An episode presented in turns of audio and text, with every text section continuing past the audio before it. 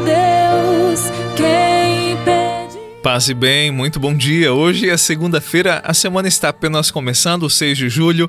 A palavra de Deus é do livro de São Mateus. Enquanto Jesus estava falando, um chefe aproximou-se, inclinou-se profundamente diante dele e disse: Minha filha acaba de morrer, mas vem, põe tua mão sobre ela e ela viverá. Jesus levantou-se e o seguiu, junto com seus discípulos. Nisto, uma mulher que sofria de hemorragia havia 12 anos veio por detrás dele e tocou a barra do seu manto. Ela pensava consigo: se eu conseguir ao menos tocar no manto dele, ficarei curada. Jesus voltou-se e, ao vê-la, disse: Coragem, filha, a tua fé te salvou. E a mulher ficou curada a partir daquele instante. Chegando à casa do chefe, Jesus viu os tocadores de flauta e a multidão alvoraçada e disse: Retirai-vos, porque a menina não morreu, mas está dormindo. E começaram a caçoar dele. Quando a multidão foi afastada, Jesus entrou, tomou a menina pela mão e ela se levantou.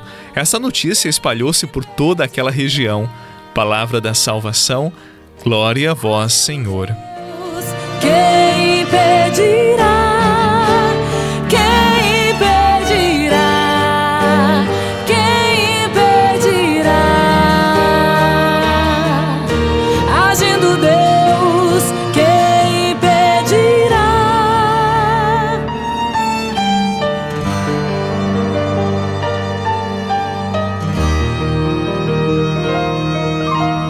Tenho medo, Deus comigo está.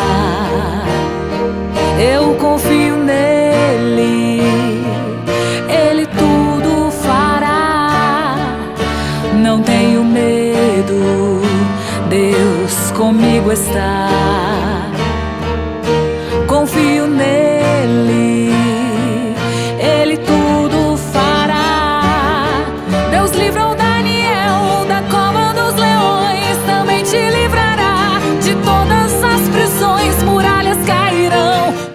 Dois milagres de Jesus no único texto. Ambas são mulheres em situações muito diferentes, mas situações difíceis. Vale lembrar que as mulheres no tempo de Jesus, elas viviam numa condição de submissão quase que total. Elas ficavam à margem das decisões da comunidade e quase sempre elas ficavam restritas às atividades da casa, às atividades domésticas. Inclusive, a palavra de uma mulher não valia como testemunho, como prova, pois ela não era digna de confiança, de crédito. Havia também a lei do puro e do impuro, e quase sempre quem era considerada impura era a mulher. Por exemplo, quando uma mulher estava menstruada, ela estava impura, ou quando tinha acabado de dar à luz, também estava impura. Boa parte do ciclo natural da vida de uma mulher, ela estava impura e tudo aquilo que ela tocasse ficaria também puro. Daí nós podemos entender o drama dessas duas mulheres no texto de hoje. Uma das mulheres do Evangelho era filha de um chefe da sinagoga de nome Jairo.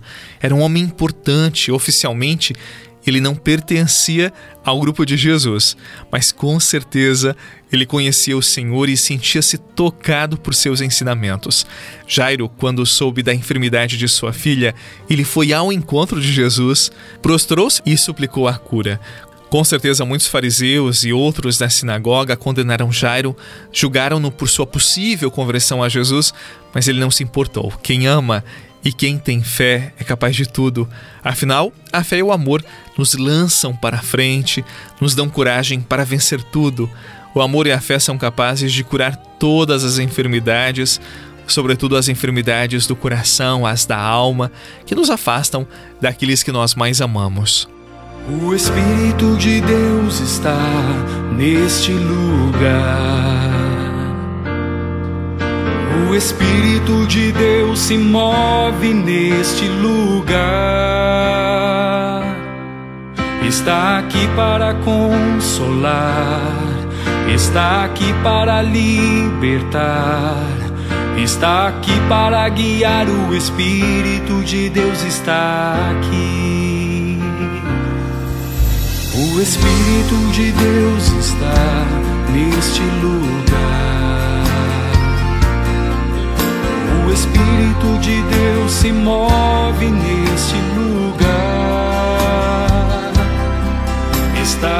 Para consolar, está aqui para libertar, está aqui para guiar. O Espírito de Deus está.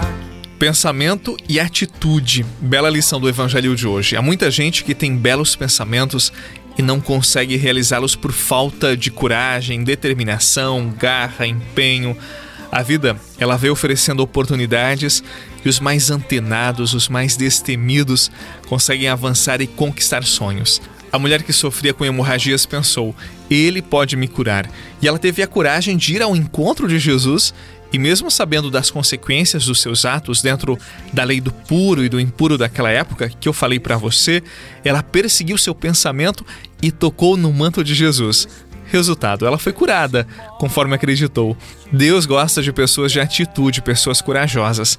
Ele abre as portas do coração e derrama as graças necessárias às pessoas que são corajosas.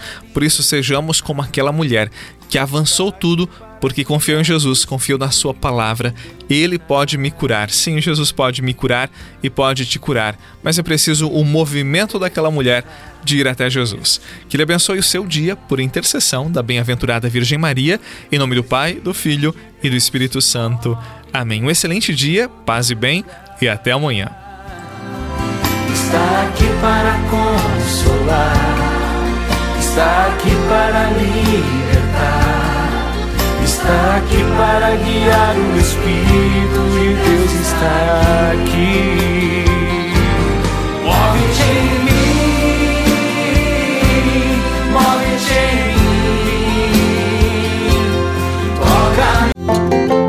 Você rezou com o Padre Eduardo Rocha, pároco da Catedral de Tubarão. Se você deseja receber a oração direto no seu celular, envie uma mensagem com a palavra oração para 48 99644 1433.